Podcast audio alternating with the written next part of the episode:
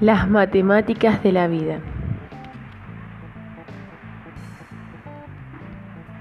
Ian Stewart. Como biólogos y matemáticos develan juntos los enigmas de la naturaleza. Prefacio.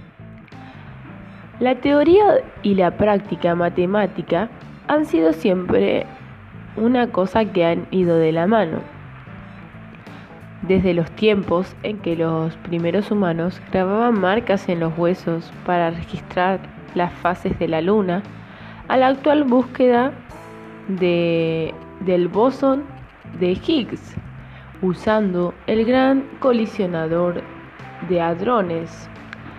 El cálculo de Isaac Newton nos dio información sobre el firmamento y durante los tres siglos últimos sus sucesores han desarrollado toda la física, matemática, calor, luz, sonido, mecánica de fluidos y más tarde la relatividad y la teoría cuántica. El pensamiento matemático se ha convertido en el paradigma central de las ciencias físicas. Hasta hace muy poco, las ciencias naturales eran diferentes.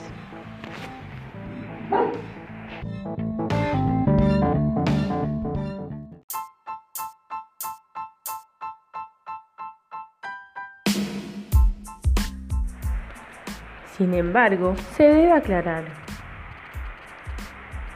que en ellas las matemáticas eran a lo sumo un sirviente, se usaban para llevar a cabo cálculos rutinarios y comprobar la relevancia de los patrones estadísticos en los datos. No contribuían demasiado a un entendimiento conceptual o a su comprensión no inspiraban grandes teorías o grandes experimentos la mayoría del tiempo, bien podrían eh, no existir. Hoy esta imagen está cambiando. Los descubrimientos modernos en biología han planteado una gran cantidad de preguntas importantes y muchas de ellas es poco probable que se respondan sin una aportación matemática significativa. La variedad de ideas matemáticas que se usan ahora en las ciencias naturales es enorme y las demandas en biología están estimulando la creación de unas matemáticas completamente nuevas, específicamente orientadas a los procesos de la vida.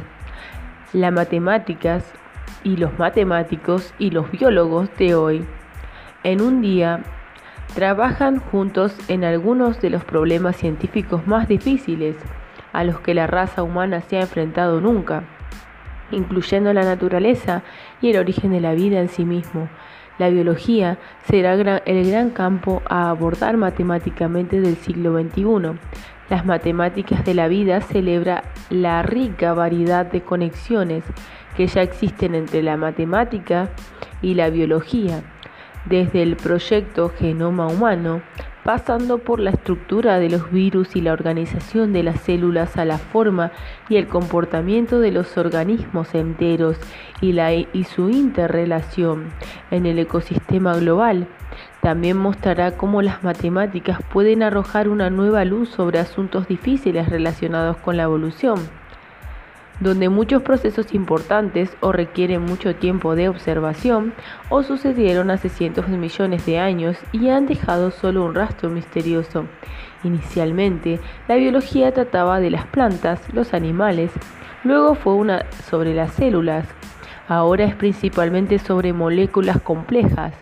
Para reflejar estos cambios en el pensamiento científico sobre el enigma de la vida, el libro Empieza desde un conocimiento general y continúa con un recorrido histórico que condujo a los biólogos a centrarse cada vez más fuertemente en las estructuras microscópicas de los seres vivos, culminando con el ADN, la molécula de la vida. La mayoría del material discutido en el primer tercio del libro es por tanto sobre biología, sin embargo las matemáticas hacen una aparición temprana, planteando preguntas desde la época victoriana a nuestros días, desde la geometría de los plasmas, para ilustrar cómo la biología ha motivado nuevas ideas matemáticas. Una vez en el trasfondo se ha establecido las matemáticas se convierte en la parte central, desarrollando desde una escala atómica hasta volver a alcanzar el nivel con el cual nos sentimos más cómodos, el nivel en el que todos nosotros vivimos. El mundo con hierba, árboles, ovejas, vacas, gatos, perros y gentes.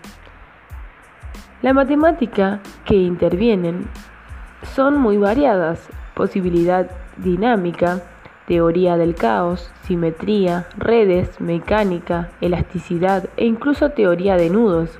La mayoría de las aplicaciones que se discuten aquí son corrientes dominantes en la biología matemática, la estructura y la función de las moléculas complejas que coordinan los procesos complejos de la vida, la forma de los virus, los juegos evolutivos que condujeron a la enorme diversidad de la vida en los planetas y que todavía ocurren hoy. Las funciones del sistema nervioso y el cerebro y la dinámica de los ecosistemas también he incluido en los capítulos de la naturaleza de la vida y la posibilidad de existencia de formas de vida alienígenas. La interacción entre las matemáticas y la biología es una de las áreas más apasionantes de las ciencias. Ya ha recorrido un largo camino en un corto periodo de tiempo. Solo el futuro nos mostrará cuán lejos se puede llegar, pero una cosa que os garantizo, va a ser una carrera excitante. Ian Stewart, septiembre de 2010.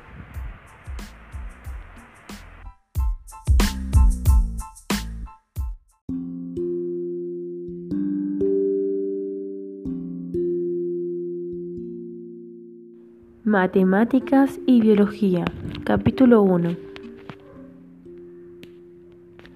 La biología solía tratar sobre las plantas, los animales y los insectos, pero cinco grandes, grandes revoluciones han cambiado de modo en que los científicos piensan sobre la vida.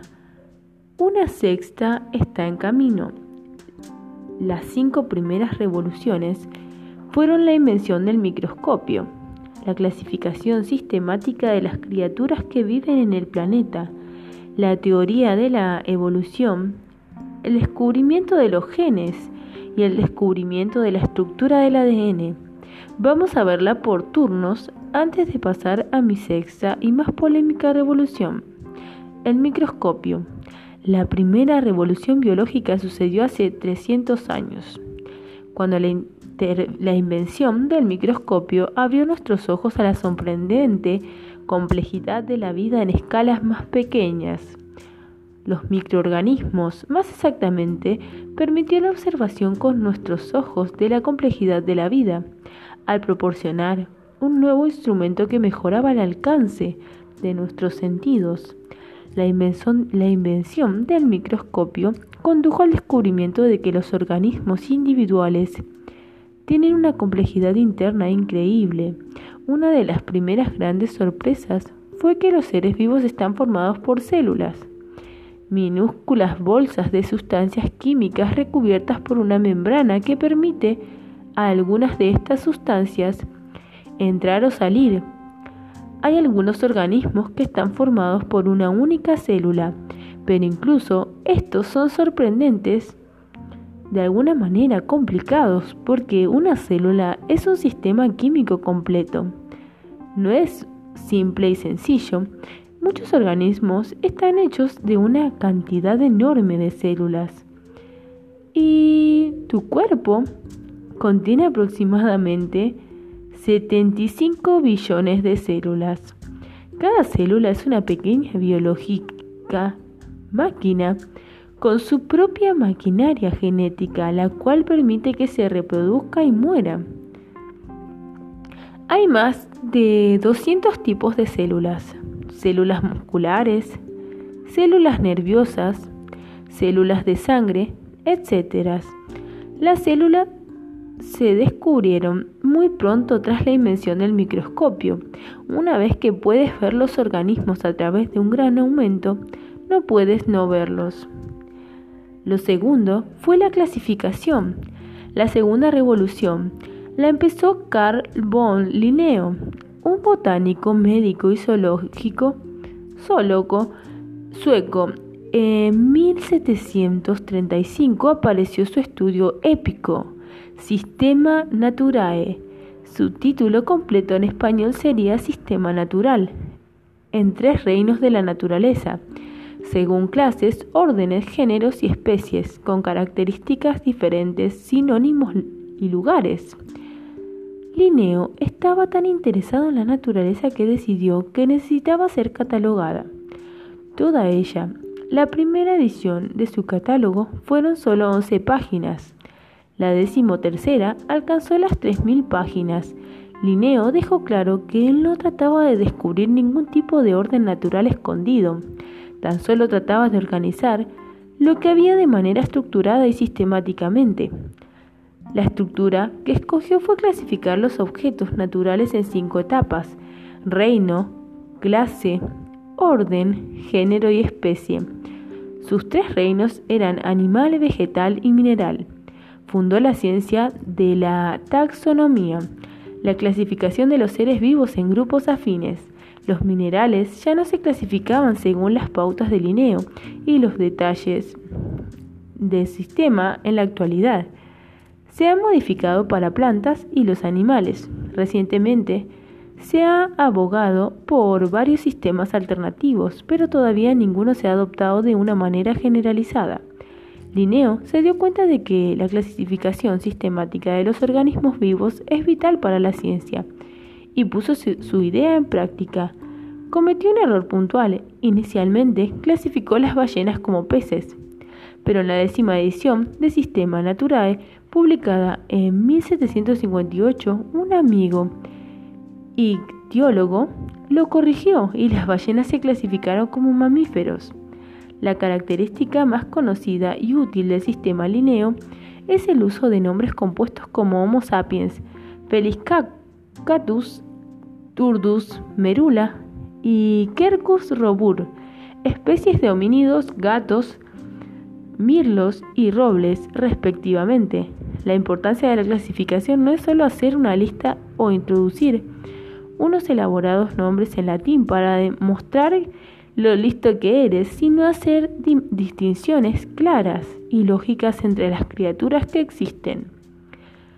Los nombres más comunes como mirlo no resuelven el problema. ¿Quieres decir mirlo común? ¿Mirlo de alas grises? ¿Mirlo de la India? ¿Mirlo tibetano? mirlo blanco o una de las 26 especies de mirlo del mundo? Nuevo.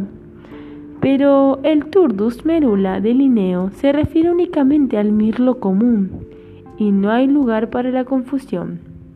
La tercera revolución estuvo cociéndose a fuego lento durante algún tiempo, pero rompió a hervir en 1859, cuando Darwin publicó El origen de las especies.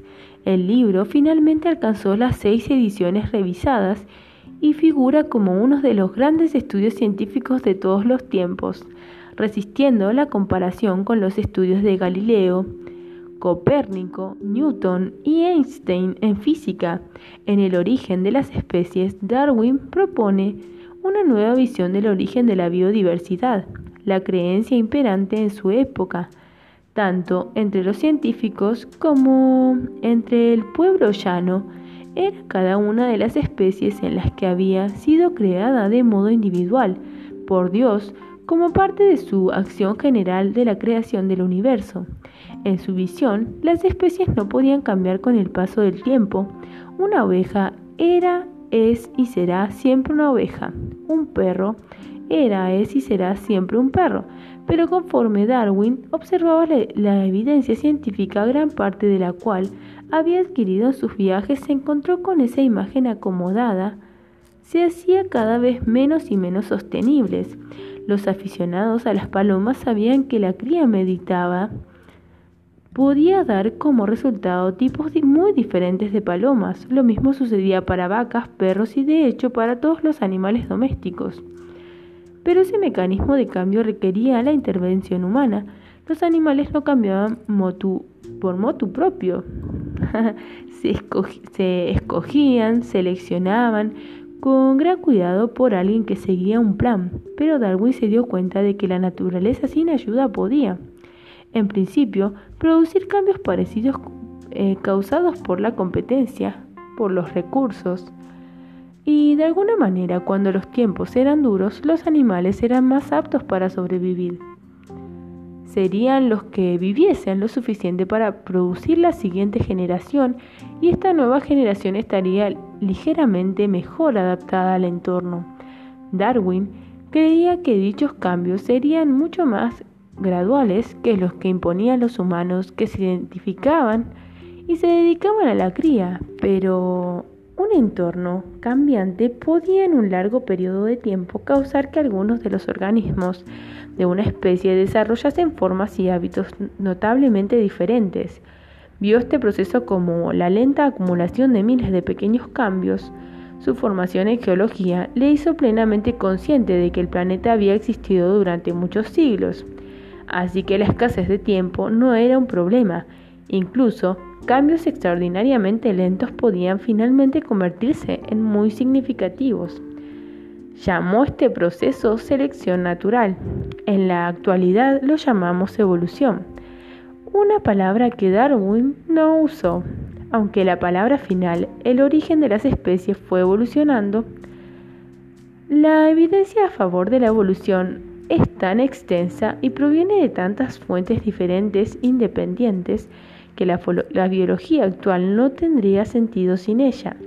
Hoy en día casi todos los biólogos y la mayoría de los científicos, cualquiera que sea su área de investigación, creen que, es, abrumadora la evidencia de que la evolución ha sido mecanismo dominante para la diversidad de las especies actuales. Pero el funcionamiento de la evolución es otro tema totalmente distinto y queda mucho por comprender. Lo siguiente es la genética, la cuarta revolución. Fue el descubrimiento de los genes por Gregor Mendel, que se publicó en 1865, pero no fue valorado hasta que pasaron 50 años. Las características observables de los organismos, tales como el color, tamaño, textura y forma, se conocen como caracteres, características o rasgos.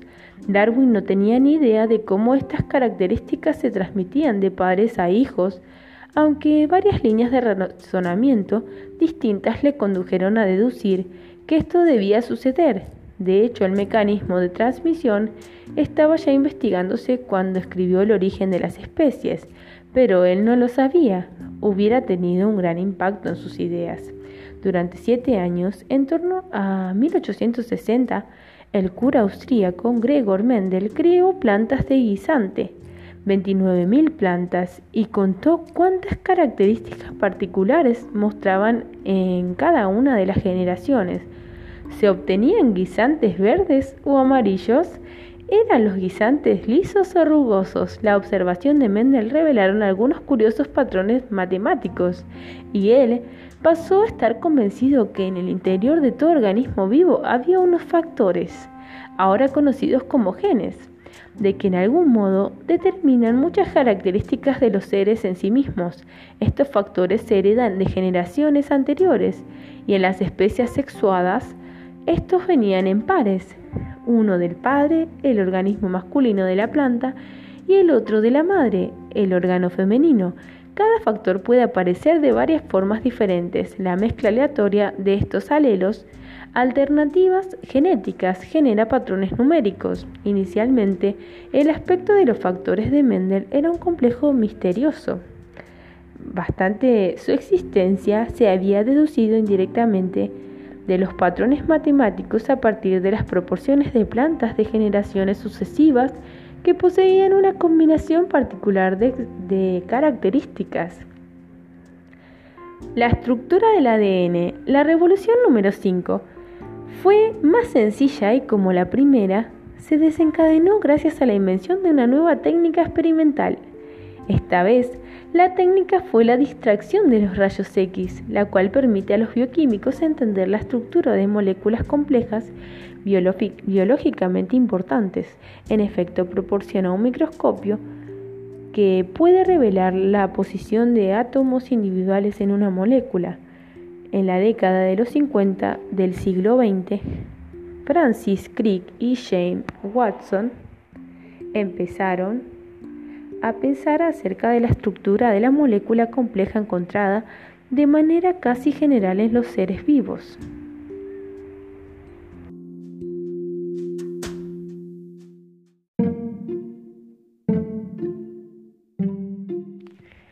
Capítulo 2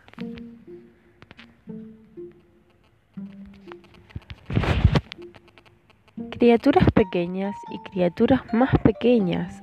Si el ojo humano hubiese sido mejor, quizás nunca habríamos experimentado la primera revolución. Cuando nos dimos cuenta de las maravillas ocultas de la vida, nuestra pobre visión inspiró la invención de una pieza simple de la tecnología, los lentes. De manera inesperada, esta práctica ayuda para nuestras tareas diarias dio lugar a dos tipos de instrumentos científicos, el telescopio y el microscopio. Las lentes, esto nos descubrió el vasto alcance del cosmos y el intrincado mundo de los seres vivos de pequeña escala. Sin ayuda, el ojo humano ve al mundo a escala humana, gente, casas, animales, plantas, minerales, ríos, copas, cuchillos, incluso las características más grandes de nuestro entorno, como montañas y lagos, las percibimos como objetos monolíticos. En la distancia, una montaña se parece mucho más a una roca que es picuda en la cima. A medida que nos acercamos lo suficiente como para ver mucho más la montaña, hemos perdido de vista la montaña. En cambio, vemos distribuidos de modo completo y complejo arroyos, rocas diseminadas, musgo, precipicios, barrancos, nieve y hielo. La palabra agarrar traiciona por completa el juego. A una escala humana, el mundo consiste en las cosas que se pueden coger con nuestras manos. A este nivel la luna, una vaca y una pulgada parecen estar a la par de la otra. Estamos de acuerdo en que no podemos agarrar la luna, pero podemos taparla con el pulgar si estamos en nuestro, nuestro si estiramos nuestro brazo. No podemos coger una vaca, pero podemos ponerla en un aro de su nariz en su nariz y llevarla con una cuerda. Uso nosotros en el sentido tradicional de que alguno de nosotros puede. El principal problema de coger una pulga es, de manera irónica, que es demasiado pequeña para que podamos agarrarla y además salta, pero hablando de una manera generalizada, a escala humana todos los objetos son más o menos del mismo tipo.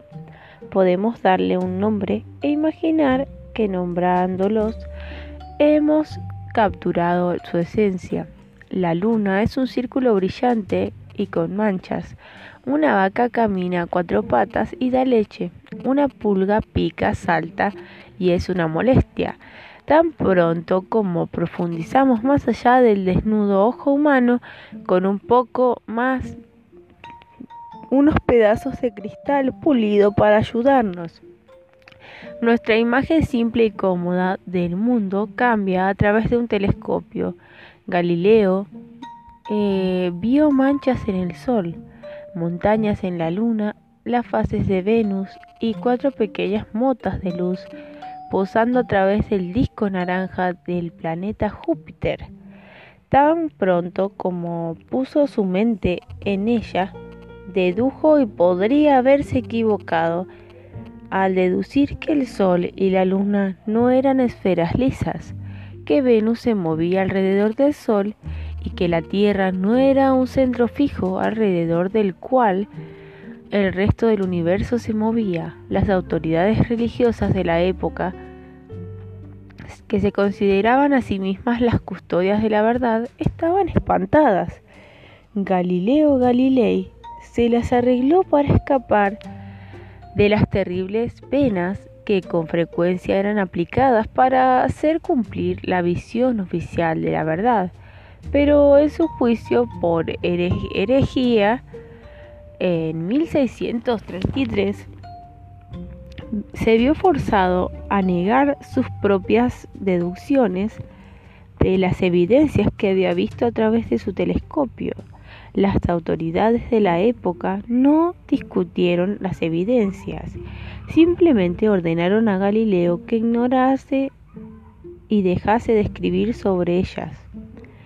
Me inclino a creer que actuaron de este modo porque no fuesen religiosos, sino porque eran autoridades, así que Galileo se retractó, aunque de manera legal, ilegal, murmurara para sus adentros, incluso así se mueve. y la Tierra continuó moviéndose alrededor del Sol, sin importar lo que la Iglesia creyese, sin importar lo que Galileo estuviese obligado a afirmar públicamente. La evidencia científica finalmente había sido tratado Galileo como la verdad. La ciencia ya había puesto al hombre en la luna. Si un humilde telescopio podía causar tales ligos simplemente revelando cosas que estaban ahí, ¿qué pasaba con el microscopio? Nos descubrió el mundo interno de cosas muy pequeñas, en particular el de los seres vivos, el potencial para ideas heréticas era mucho más grande que cualquiera que la astronomía pudiera inspirar. De hecho, el microscopio estaba lejos de ser inocuo. Rápidamente reveló que nuestro mundo no era lo que parecía, no funcionaba únicamente a nivel humano, no había sido hecho para los humanos. Todo eso que los humanos habían dado por sentado sobre plantas y animales estaba por verse y en su mayoría estaba equivocado. Incluso aquellas cosas como los gatos, las vacas, los árboles parecían funcionar a una escala humana. No funcionaban así. Hace 3.000 años, los egipcios sabían que unas lentes de cristal podían hacer parecer mayor un objeto.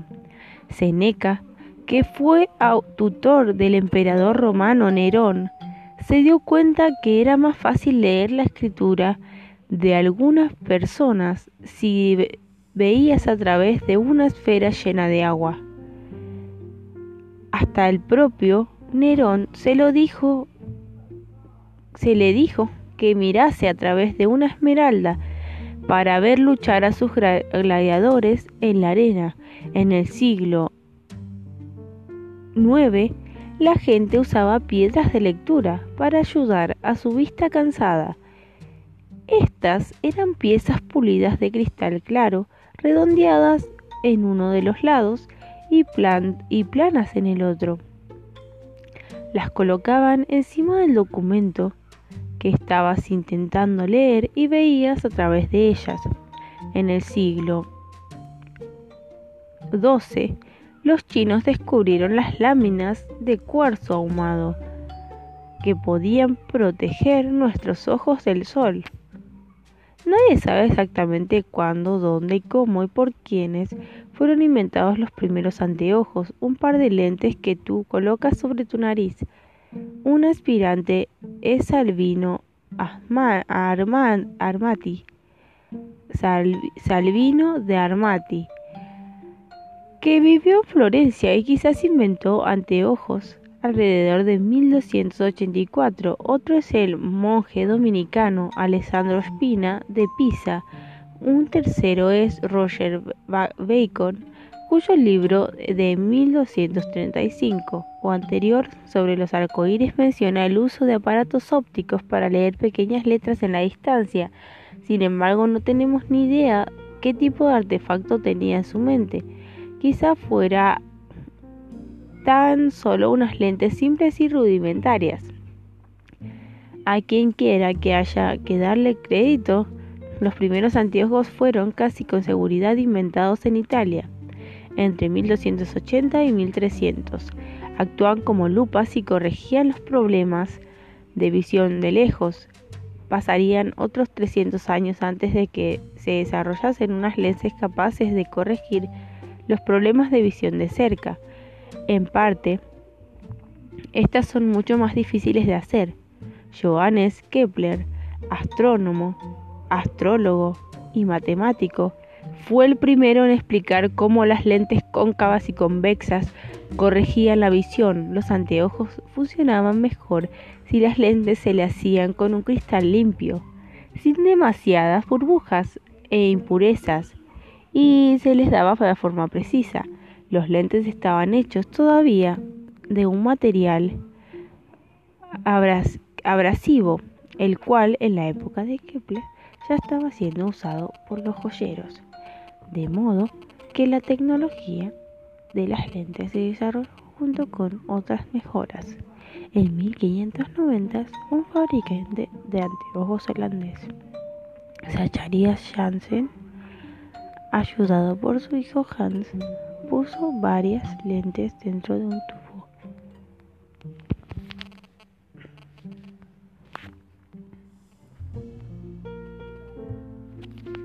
telescopio no descubrió la astronomía porque hizo posible para el ojo humano ver distancias enormes y objetos tremendamente grandes, tales como los planetas.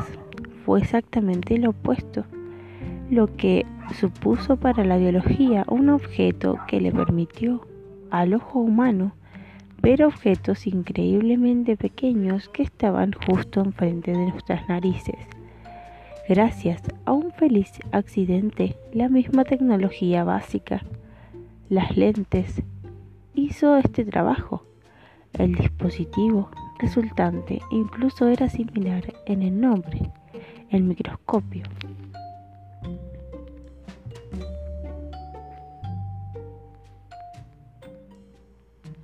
A partir de 1673, Van Leeuwenhoek publicó sus descubrimientos en Philosophical Transactions, un boletín de la Royal Society de Londres.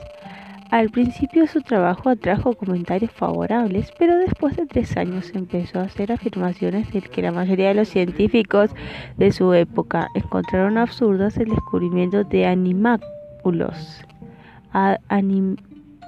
animálculos. animálculos. Estas criaturas, dijo, surgen dentro de una simple gota de agua. La idea de que existiesen organismos vivos tan pequeños que fuesen invisibles al ojo desnudo parecía increíble y al principio las afirmaciones de Van Leeuwenhoek fueron ridiculizadas. Los tipos de criatura que Van descubrió son hoy en día conocidos como protistas. El protista más conocido es la ameba. Gracias a las clases de biología, en realidad existen innumerables especies de ameba. Algunas de las clases incluso tienen caparazones. De este modo, ameba se ha convertido en un término genérico para tales criaturas aunque el término técnico es amébido. Las amebas fueron descubiertas en 1757 por August von Rosenhoff e, inicialmente se, referían a ellas como Proteus animalcules llamadas así por el dios griego famoso por su habilidad para cambiar de forma.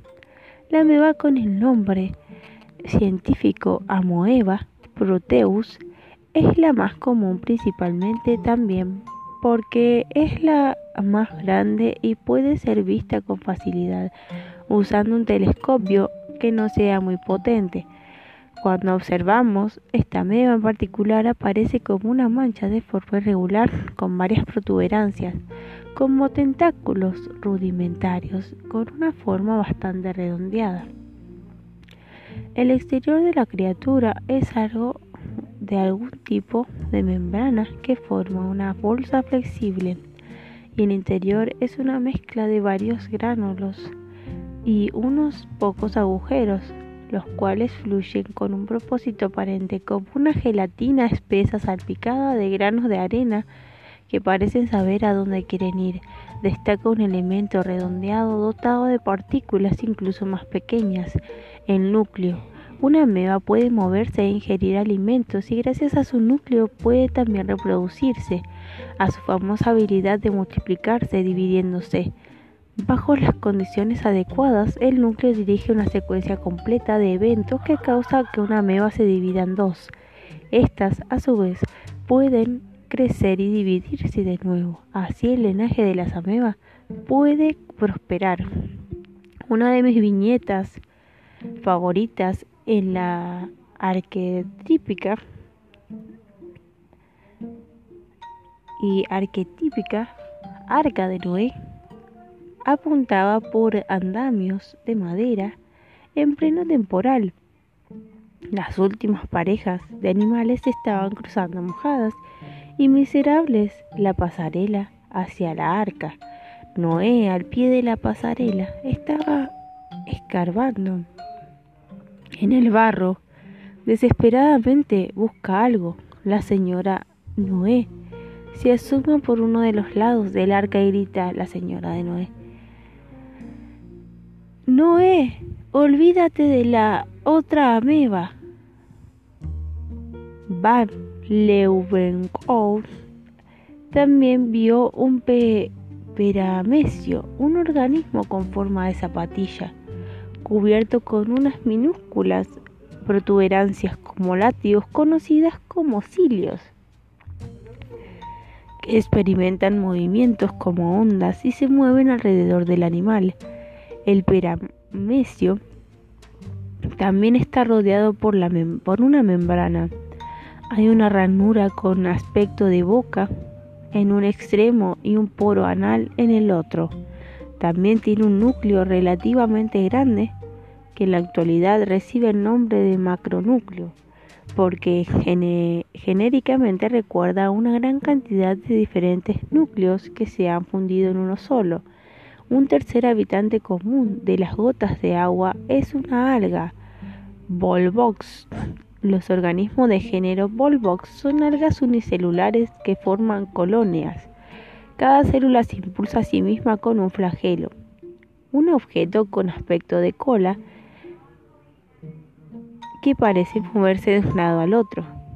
Estas colonias, las cuales pueden alcanzar la cantidad de 500 de 50.000 individuos, están contenidas en una esfera más grande, aunque todavía microscópica, hecho de una proteína gelatinosa.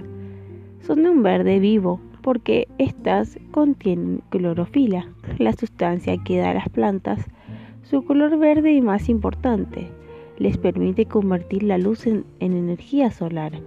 Todo esto y mucho más dentro de una gota de agua resultaba difícil de creer. Las, eminencias de la Royal Society lo encontraban muy improbable, pero después de cuatro años la gente empezó a buscar por sí misma en lugar de denunciar la idea como absurda hizo un número de descubrimientos fundamentales usando microscopios, pero en última instancia su trabajo más importante fue el microscopio en sí mismo, porque otras personas lo podían usar para sus propios descubrimientos. Él fabricó más de 500 lentes y construyó 400 microscopios diferentes el microscopio realmente comenzó a despegar y la biología con él. Cuando Robert Hooke se unió a la lucha, Hooke era un erudito y filósofo naturista.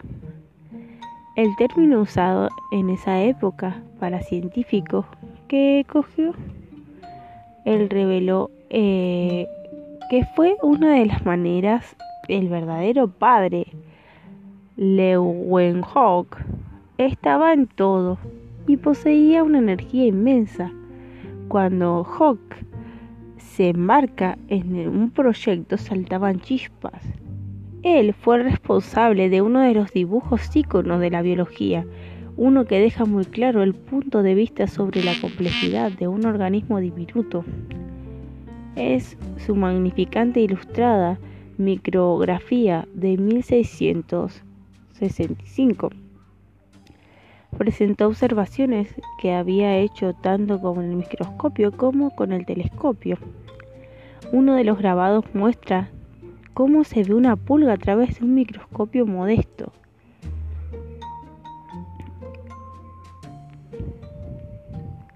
Y mostrando de alguna manera qué es una pulga en realidad. Parece una máquina pequeña, blindada, tiene piernas peludas y largas, lo que le permiten saltar. La parte de la boca con la que chupa la sangre es sorprendentemente complicada. Claramente es una pulga que es un ser molesto. Hawk fue el responsable de, de dibujos emblemáticos más también en micrografía nos mostró una lámina fina de una sustancia del día a día, el corcho. Estas dos propiedades del corcho es la corteza de árbol y es, fuerte y ligero. Se originan en su estructura microscópica, la cual consiste en un montón de cámaras minúsculas él llamó a estas cámaras células porque le recordaban a las habitaciones de los monjes. Las células son piezas de construcción básicas de la vida. Algunos organismos tales como la meba son células individuales. Criaturas mayores ya se han definido.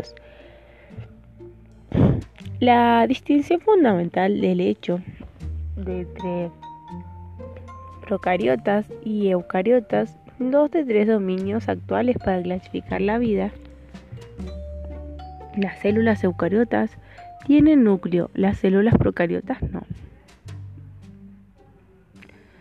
Cuando una célula se divide, lo hace en dos partes, aproximadamente cada una de la mitad de tamaño de la original.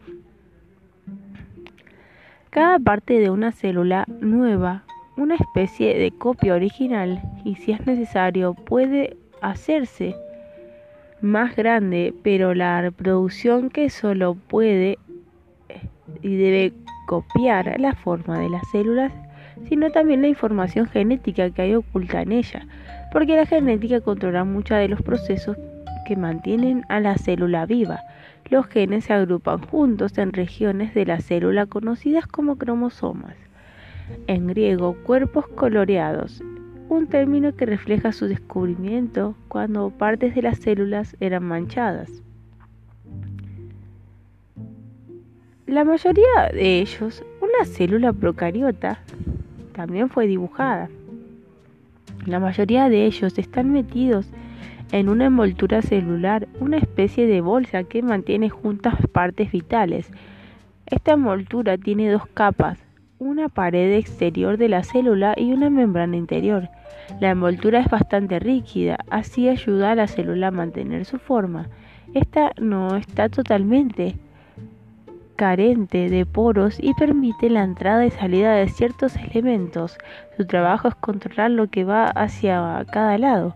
El exterior está normalmente en movimiento, flagelos, y la comunicación plural de pilus, un flagelo, es la protuberancia de forma de cola que puede girar e impulsa a la célula a través de un medio fluido que la rodea. Un pilus es el apéndice proporcionado hacia una vía de comunicación entre los anteriores y cada uno.